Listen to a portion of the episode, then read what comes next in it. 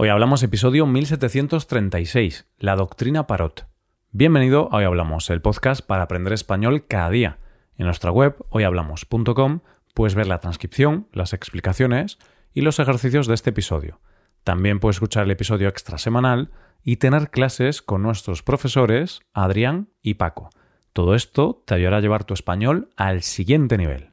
Hola oyente, ¿qué tal? Siempre nos da un respingo el corazón cuando sabemos que una persona extremadamente peligrosa sale de prisión, ¿verdad, oyente? Pues hoy vamos a hablar de las penas de cárcel más duras de España y de una norma legal relacionada con esas penas. Hoy hablamos de la doctrina Parot. Últimamente, cada vez que hablo con un grupo de amigos, alguien de ese grupo es muy aficionado al true crime. Bueno, voy a confesar que en ocasiones soy yo. Pero la realidad es que cada vez hay más oferta de contenido sobre este tema. Documentales, series, podcasts, vídeos.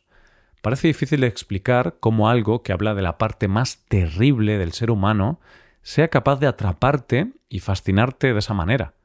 Hay muchas razones para esto, pero Laura Palomares, psicóloga de Avances Psicólogos, lo explica de esta forma. Hay una curiosidad innata por entender el lado oscuro del ser humano, tratar de descubrir cómo otra persona, con quien podemos identificarnos al tratarse de otro ser humano, puede sobrepasar unos límites que sentimos como infranqueables. Nos inquieta por un lado y nos motiva a tratar de entender qué procesos hay detrás de esos comportamientos.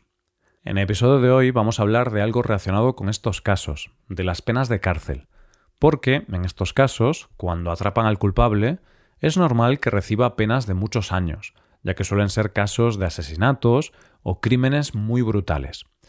Si alguna vez has leído sobre alguna condena de este tipo ocurrida en España, quizá has leído alguna vez que mencionaban una cosa llamada la doctrina Parot.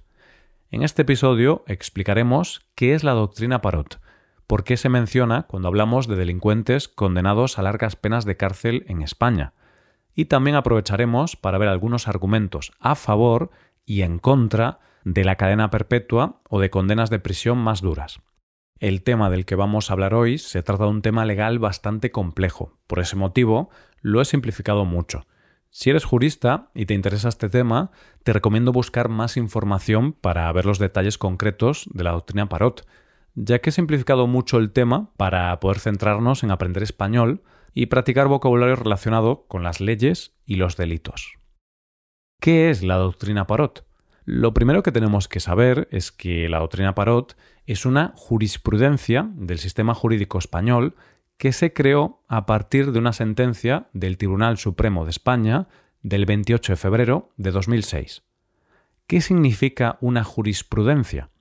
Explicado de manera muy sencilla, podríamos decir que la jurisprudencia es una forma de interpretar y aplicar la ley en base a las decisiones previas de los tribunales.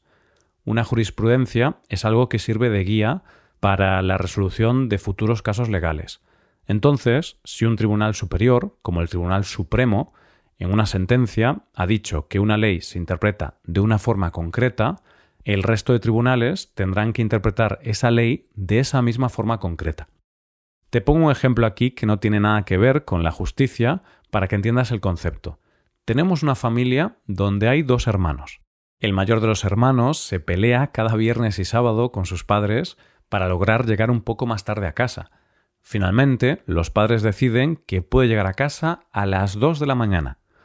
El hermano pequeño, cuando tenga la edad de salir de fiesta y haya el debate sobre la hora a la que puede llegar, posiblemente tenga la misma hora de llegada que su hermano, porque los padres ya decidieron anteriormente qué se haría en ese caso. Esto es un ejemplo metafórico para que se entienda el concepto de jurisprudencia.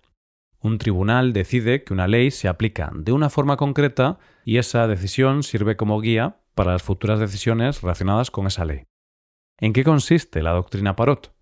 Bueno, lo primero que hay que explicar es que Parot era un hombre condenado a prisión y esta doctrina lleva su nombre porque su caso fue el primero.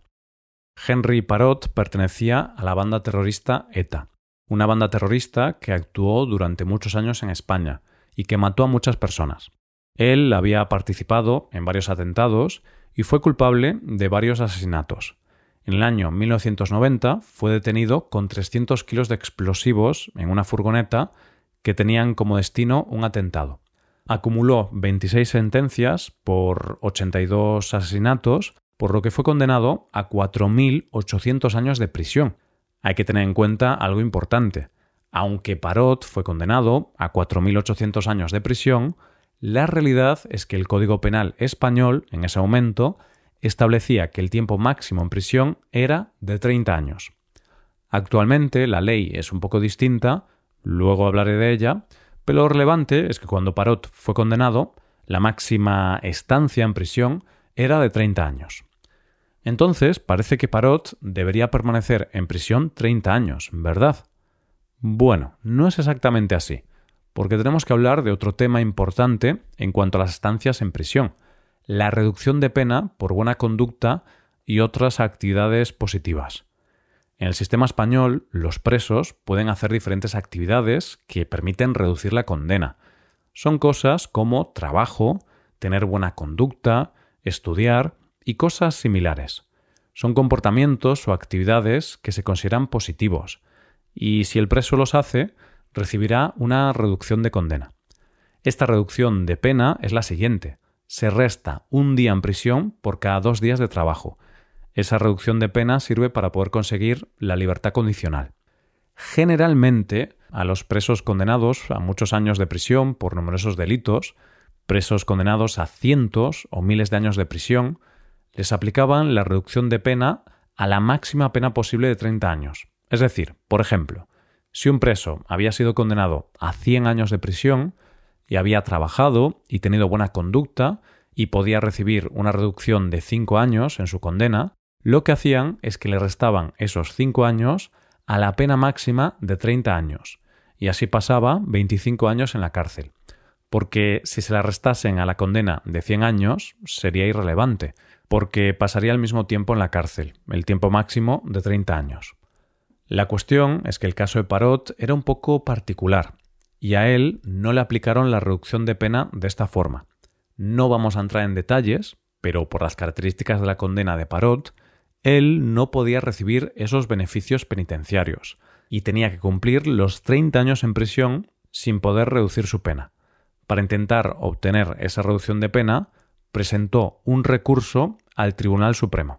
Y aquí es donde nace la doctrina Parot su recurso fue rechazado y el Tribunal Supremo creó jurisprudencia sobre las reducciones de pena cuando existen varias condenas distintas, y esa jurisprudencia afectó de forma negativa a las personas con penas muy largas. El tribunal decidió que la reducción de la condena se haría sobre cada una de las diferentes condenas, y no sobre el máximo de años que se podía estar en prisión. Eso significó que, a partir de ese momento, los presos condenados a más de 30 años de prisión debían cumplir la pena íntegra, sin que les aplicaran beneficios penitenciarios. Afectó a bastantes delincuentes que hasta ese momento sí que podían beneficiarse de las reducciones de pena, y por culpa de esa nueva resolución del Tribunal Supremo ya no podían reducir su condena. De hecho, hubo varias manifestaciones en el País Vasco en contra de la doctrina Parot organizadas por los colectivos que defendían los derechos de los terroristas condenados. Sin embargo, la historia de la doctrina Parot no acaba aquí, porque tiempo después esta doctrina se dejó de aplicar, debido a una sentencia del Tribunal Europeo de Derechos Humanos en el año 2013. El tribunal dijo que se habían vulnerado varios artículos del Convenio Europeo de Derechos Humanos, así como el artículo 9 de la Constitución española sobre la retroactividad de las normas. ¿Qué consecuencias tuvo esto?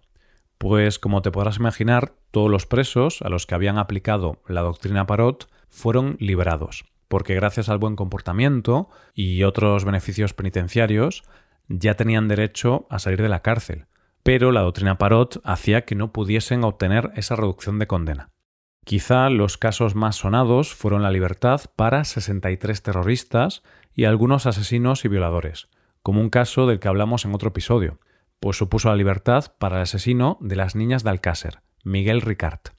Como te podrás imaginar, esto generó bastante polémica en nuestro país. Hubo varias manifestaciones y abrió el debate sobre la justicia y la dureza de las penas.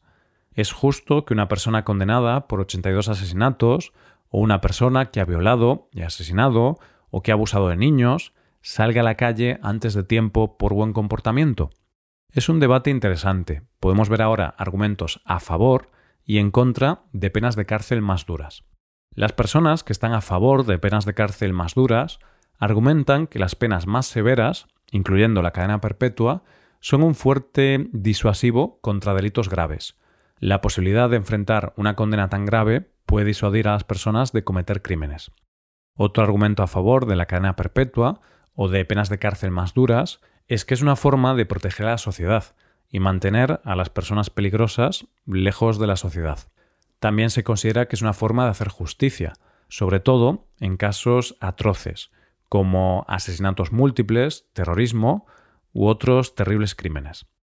Por otro lado, las personas que están en contra de la cadena perpetua o de penas de cárcel muy duras argumentan que esas penas se centran más en el castigo que en la rehabilitación. Es decir, argumentan que hay que centrarse en intentar rehabilitar al delincuente para que pueda volver a formar parte de la sociedad y para evitar que reincida. Muy relacionado con esto, encontramos el argumento de que no hay mucha evidencia de que las penas más duras disuadan a los delincuentes de cometer los crímenes. Por último, podemos mencionar el argumento que se centra en los derechos humanos y que también existe el riesgo de condenar a personas inocentes a penas muy largas o a cadena perpetua, lo que podría resultar en graves injusticias. En España, hasta hace unos años, la pena máxima era de 30 años. En el 2015 la ley cambió y actualmente la pena máxima es algo llamado prisión permanente revisable. Es una pena de prisión por tiempo indefinido que se revisa cada dos años y solamente se aplica a casos de asesinatos muy graves, como cuando hay una víctima menor de 16 años, asesinatos múltiples, genocidios o delitos de lesa humanidad, entre otros. Es como una especie de cadena perpetua, pero que se revisa cada cierto tiempo y el preso puede ser puesto en libertad cuando se considere que ya está preparado para reinsertarse en la sociedad. Después de 25 años de condena, el preso ya puede acceder a estas revisiones de pena y ya podría ser puesto en libertad. Y aunque se parece un poco a la cadena perpetua, porque es indefinida, en realidad no tiene nada que ver, porque cada dos años se revisa y tarde o temprano es probable que el preso acabe cumpliendo los requisitos para salir. En cambio, generalmente, en los países en los que hay cadena perpetua, una vez el preso es condenado, ya nunca más puede salir de la cárcel. Bueno, creo que podemos dejarlo aquí por hoy. Hemos aprendido qué es la doctrina Parot y por qué a veces se menciona cuando se habla de asesinos o terroristas condenados por sus crímenes hace unos años. Hemos visto argumentos a favor de penas de cárcel más duras y argumentos en contra. Y por último, hemos visto cuál es la pena de cárcel más alta actualmente en España. Hasta aquí el episodio de hoy. Y ya sabes, si te gusta este podcast y te gusta el trabajo diario que realizamos, tu colaboración sería de gran ayuda. Para colaborar con este podcast puedes hacerte suscriptor premium. Los suscriptores premium pueden hacer a la transcripción y ejercicios y explicaciones. Hazte suscriptor premium en hoyhablamos.com. Muchas gracias por escucharnos. Nos vemos en el episodio de mañana. Paso un buen día. Hasta mañana.